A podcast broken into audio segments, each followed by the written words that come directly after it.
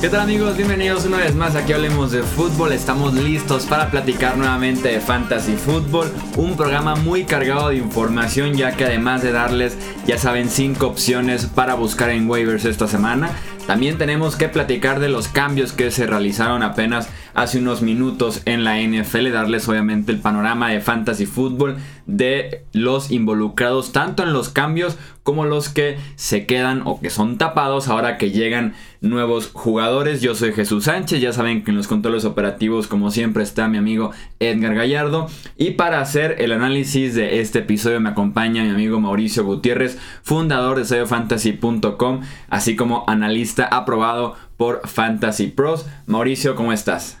¿Qué onda, Chuy? Muy bien. ¿Y tú? Un día bastante cargado de información, como dices, un poco loco. Digo, no estuvo tan pesado en cuestión de trades. Hay que recordar que hoy se dio, o, fue la fecha y la hora límite para que los equipos de NFL hicieran cambios de jugadores y picks y demás.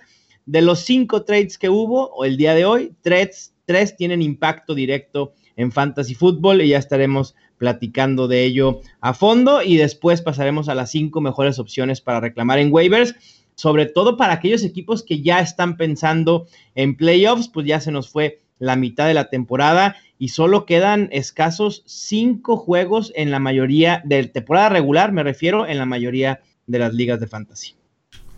Sí, así es. En números tuvimos bastantes trades para lo que nos tenían acostumbrados los dueños de la NFL, los GMs en años anteriores. Lo que sí es que no hubo esa gran estrella cambiada como lo fue Jimmy Garapolo, como lo llegó a ser Jamie Collins incluso. Entonces vamos a platicar de lo que fueron estos trades. Iniciamos si quieres Mao por este cambio de Demarius Thomas que pasa a ser jugador ahora de los Houston Texans. Eh, Denver recibe una cuarta selección y una séptima selección por Demarius Thomas, mientras que Houston recibe obviamente a Thomas y también una selección de séptima ronda. ¿Cuáles son las implicaciones para Denver y para Houston de este cambio? Primero hablar de Demarius Thomas, me parece que su valor no cambia demasiado, va a seguir como un wide receiver 3, un wide receiver 4 en fantasy football.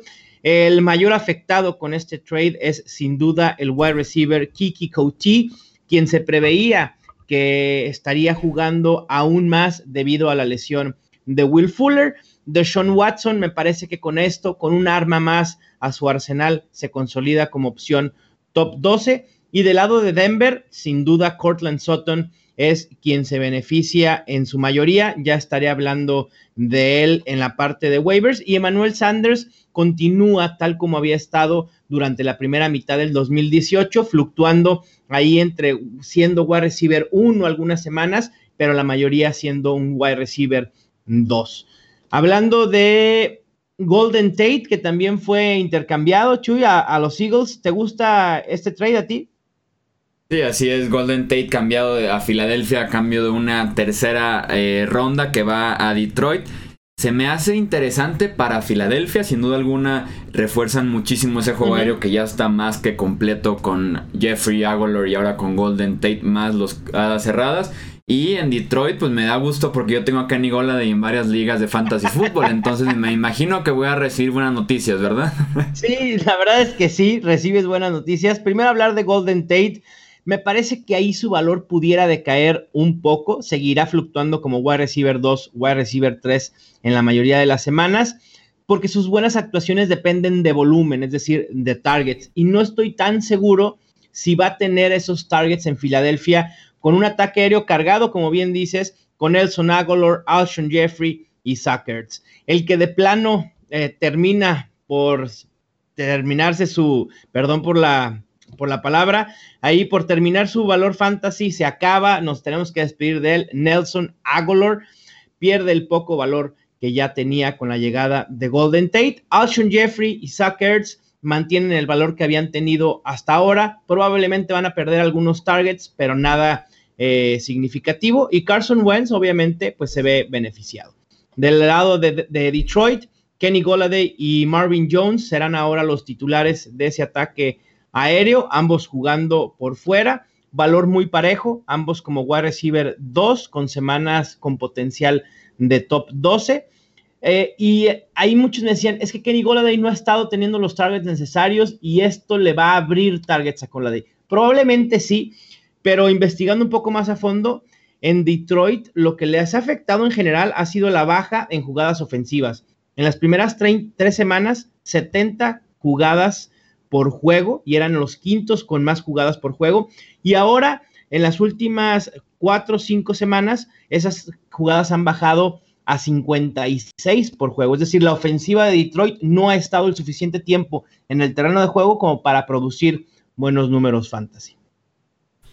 Y el tercer cambio que tuvimos en el costado ofensivo en esta fecha límite fue el del corredor Ty Montgomery, que pasó de ser jugador de Green Bay a ser ahora jugador de Baltimore a cambio de una séptima ronda del draft de 2020. O sea, eh, prácticamente lo cortaron, prácticamente no dieron nada a cambio los Ravens. Ya cuando involucras séptimas rondas es un valor obviamente sumamente bajo. Ya cuando son de draft del el siguiente, siguiente año o incluso más a futuro, es cuando prácticamente eh, estás regalando al jugador. Recordemos que venía de un error muy grave en el kickoff eh, que selló la victoria de los Rams el domingo pasado, además de desobedecer a Mike McCarthy y después nos enteramos de esto mismo. Entonces, Ty Montgomery pasa ahora a los Ravens. ¿Cuáles son las implicaciones en ese backfield que ya tienen a tres nombres importantes en Baltimore?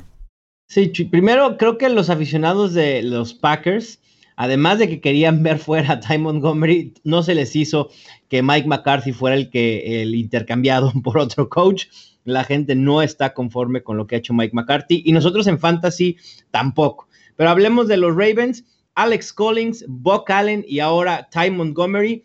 Eh, primer término, Alex Collins poco afectado por el trade, su valor baja ligeramente porque había estado siendo utilizado poco en situaciones aéreas y ahora con la llegada de Ty Montgomery eso se va a acabar. Es un running back 3 para lo que resta de la temporada. El mayor afectado en su valor fantasy es sin duda Buck Allen. Lo más probable es que ceda su lugar de segundo running back a Ty Montgomery y propiamente Ty Montgomery creo que su valor aumenta ligeramente. Se, ve, se va a ver beneficiado más en ligas PPR que en ligas estándar. Ligas PPR, para quien no sepa, puntos por recepción. Y será el running back utilizado en situaciones de pase. No me parece que hay que volvernos locos para ir por Ty Montgomery en waivers o en agencia libre. Y del lado de Green Bay, creo que este ataque terrestre va a ahora ser un 1-2 con Aaron Jones y Jamal Williams. Aaron Jones, quien jugó el 60% de snaps, en la cantidad más alta de snaps que había, que había estado participando durante toda la temporada. Es decir, Mike McCarthy por fin está utilizando a quien es su mejor running back.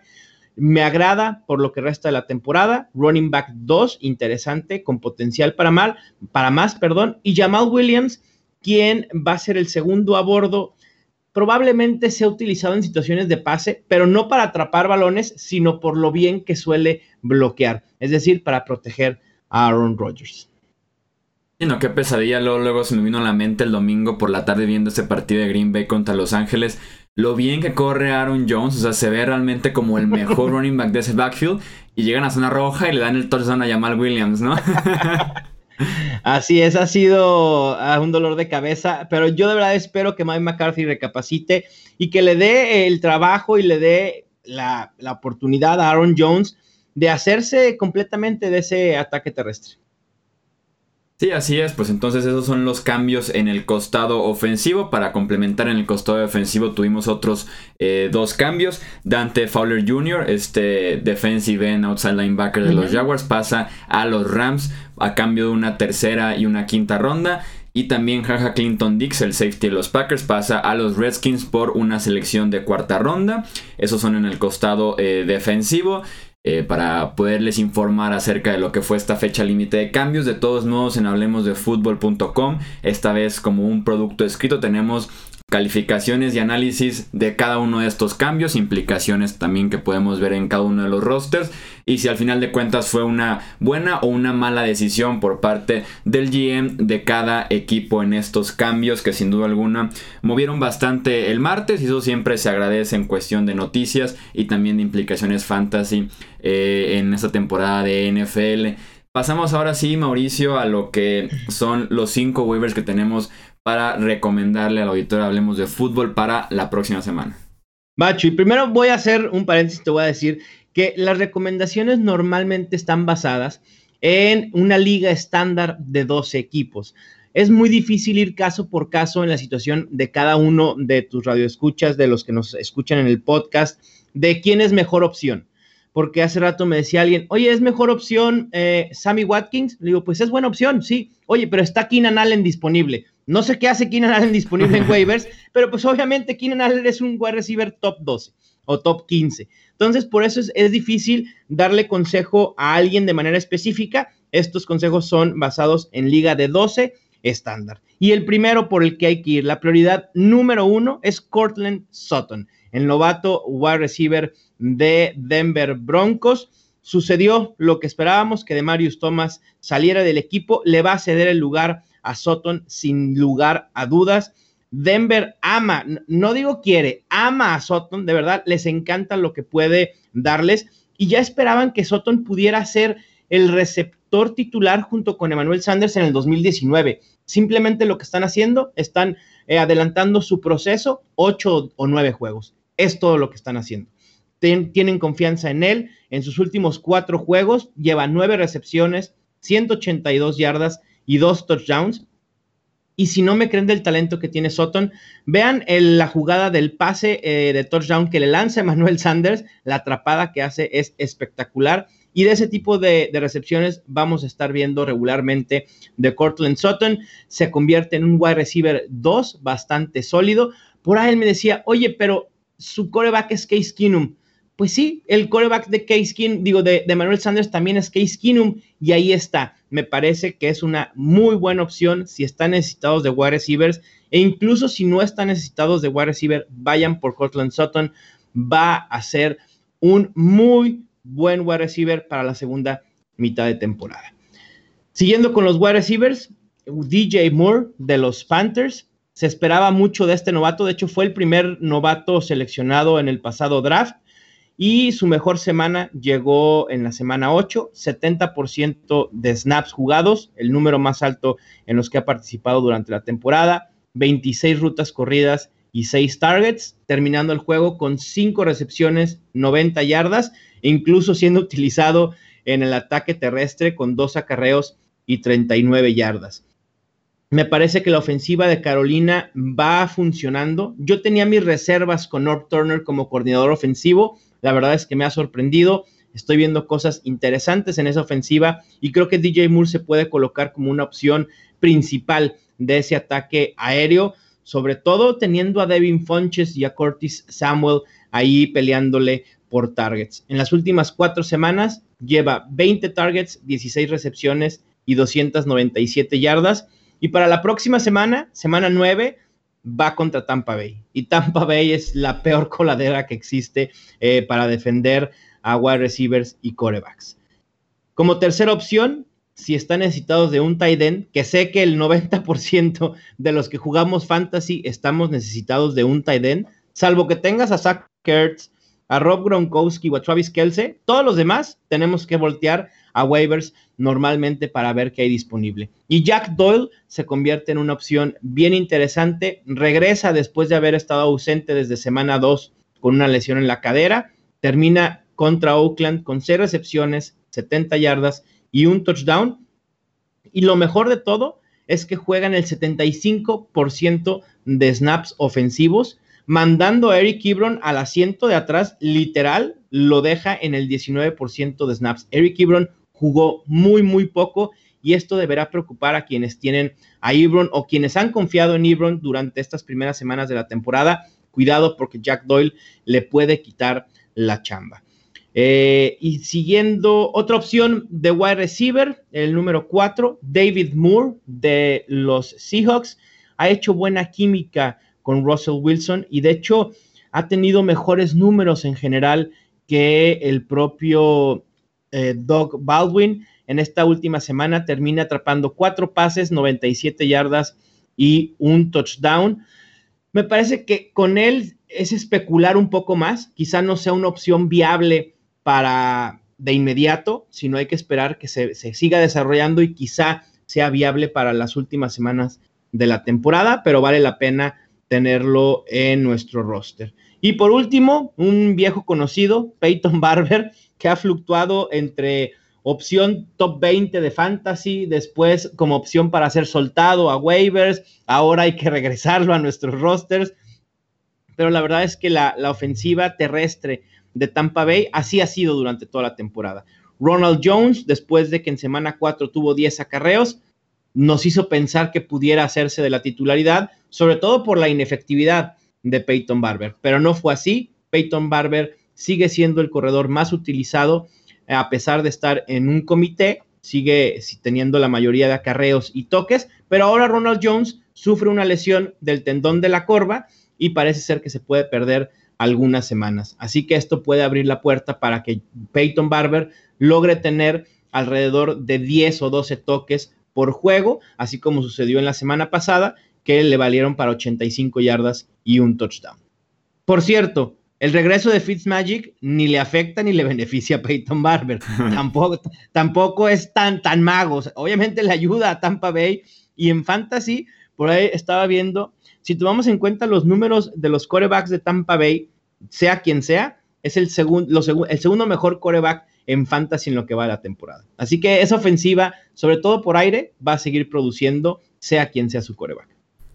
Justamente por ahí iba una pregunta que tenía antes de cerrar ya con este episodio, porque vi muchas personas comprometidas hace un par de semanas con James Winston, que incluso eh, tenían otras opciones de cuervas que sí tomaban en el draft, que lucían mejor que James Winston para esta temporada.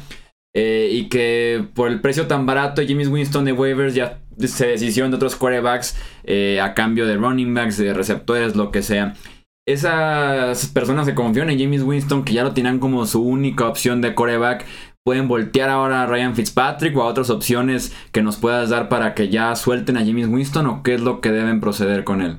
Mira, con James Winston me parece que en ligas normales de 10, 12 equipos ya, ya lo pueden soltar. E, es, es viable soltarlo. Y obviamente la primera opción es Ryan Fitzpatrick. Si no está Fitzpatrick, les recomendaría buscar a lo mejor a Case Keenum, a CJ Pethard o a Joe Flacco, que realmente no, probablemente no haya tantas opciones en, sus waivers. Y en ligas profundas es preferible quedarse con Jameis Winston, hacerle un espacio en la banca. Por ligas profundas me refiero a 14, 16 equipos o con una banca, eh, con espacios en banca que sean bastantes, más de 8 o 10. Ahí sí conviene quedarse con Jameis Winston.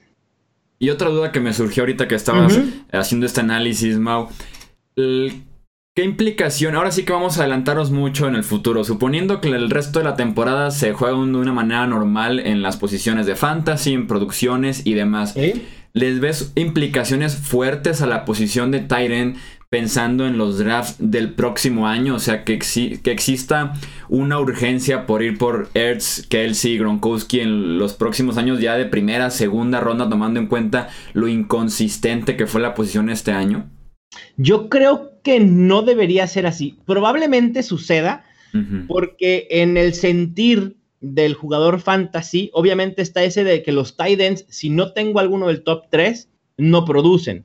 Pero la realidad es que también ha habido opciones de reemplazo importantes. Gronkowski ha dado semanas muy malas. Suckers, lo mismo. Travis Kelce tuvo la primera semana, creo que no dio ni un solo punto. Me parece que esta volatilidad es en general. Yo no lo recomendaría, obviamente es pensar, como tú dices, mucho a futuro. Quizá a lo mejor Travis Kelce como el mejor tight end para 2019 convendría a partir de segunda ronda. Pero creo que esta temporada nos ha enseñado la importancia de tener running backs y wide receivers, tanto en nuestros titulares como en la banca, para poder sortear lesiones, ausencias, suspensiones, etcétera. Bueno, pues ya estamos pensando hasta la próxima temporada y vamos apenas en la semana 9. Así de profundo es el análisis que tenemos aquí. Hablemos de fútbol, así de sencillo, así, es de, así de profundo es el análisis. Y si me permites otro tip así rapidísimo. Sí. Aquellos que lleven un buen récord, cinco ganados por lo menos, la próxima semana creo que tienen que empezar a ver su banca y descartar aquellas opciones que vean que de plano no van a utilizar y vayan pensando en los running backs que son los segundos a bordo de sus equipos por si algo llegara a pasar con el titular. Me refiero a running backs como Rod Smith, Spencer Ware, Malcolm Brown, porque estos jugadores, si algo llega a pasar con Zeke Elliott, Karim Hunt o Todd Gurley te pueden hacer ganar una liga de fantasy. Ya me imagino los comentarios dentro de un mes. Oye, Mao, cambia a Drew Brees por Rod Smith. Porque tú me sugeriste que hiciera eso. pero Drew Brees es tu coreback titular, Chuy. un Sammy Watkins, un Chris Hogan, por ejemplo, que esté ahí rondando en algún roster, puedes soltarlo y hacerte de un Spencer Ware o de un Rod Smith, Malcolm Brown. Eh, ¿Qué otro se me puede venir a la mente? ¿Algún otro tú veas ahí que sea el claro segundo running back detrás del titular. CJ Anderson pudiera ser si algo le llegara a suceder a McCaffrey. Obviamente Austin Eckler, pero Austin Eckler no va a estar disponible en su liga. Mm, Yo así más o menos intenté como predecir el futuro y ganarle a todos. Y llevo en una liga como tres semanas con Chris Ivory, esperando que LeSean McCoy se ha cambiado, de que sí o sí va a ser cambiado. Estaba segurísimo esta semana que tenía una conmoción, dije, en una de esas ya empieza a rendir frutos Chris Ivory, LeSean McCoy no es cambiado, está de regreso de la conmoción, entonces ya es momento de mi experimento de darme por vencido. Eso de decir que está de regreso de la conmoción, yo no sé qué tan cierto sea. Digo, lo vimos correr el, lunes, 13, fueron 12 acarreos, corrió 13 yardas, 1.1 yardas por acarreo tuvo LeSean McCoy. Sí, y al final tuvo una como de 10 yardas ya en la última jugada del juego, casi casi. Salvó el día por lo que hizo por, por aire, pero realmente ha sido patético. Y sobre todo el lunes, lo que corrió LeSean McCoy, realmente no me gusta. Creo que por qué no los Bills pudieran darle la oportunidad a Chris Ivory, quien tuvo más de 5 yardas por acarreo. No, yo no entendía y lo puse ayer que se acabó justamente el Monday Night Football Así etiqueté a los Bills directamente y les puse cambien a, a McCoy, o sea, no tiene ningún sentido quedárselo. Y pues no, no, funcionó. ¿a quién, le hubiera venido bien LeSean McCoy? No, Filadelfia para mí era algo cantadísimo. o sea, entre la necesidad, entre que ya había estado ahí, entre que los Bills ya no lo necesitan, o sea, otra conferencia totalmente. O sea, estaba cantado que Filadelfia era el, era el lugar para cambiarlo, pero se lo quedaron para, para nada, o sea, para ayudar a Nathan Peterman la próxima semana y ya.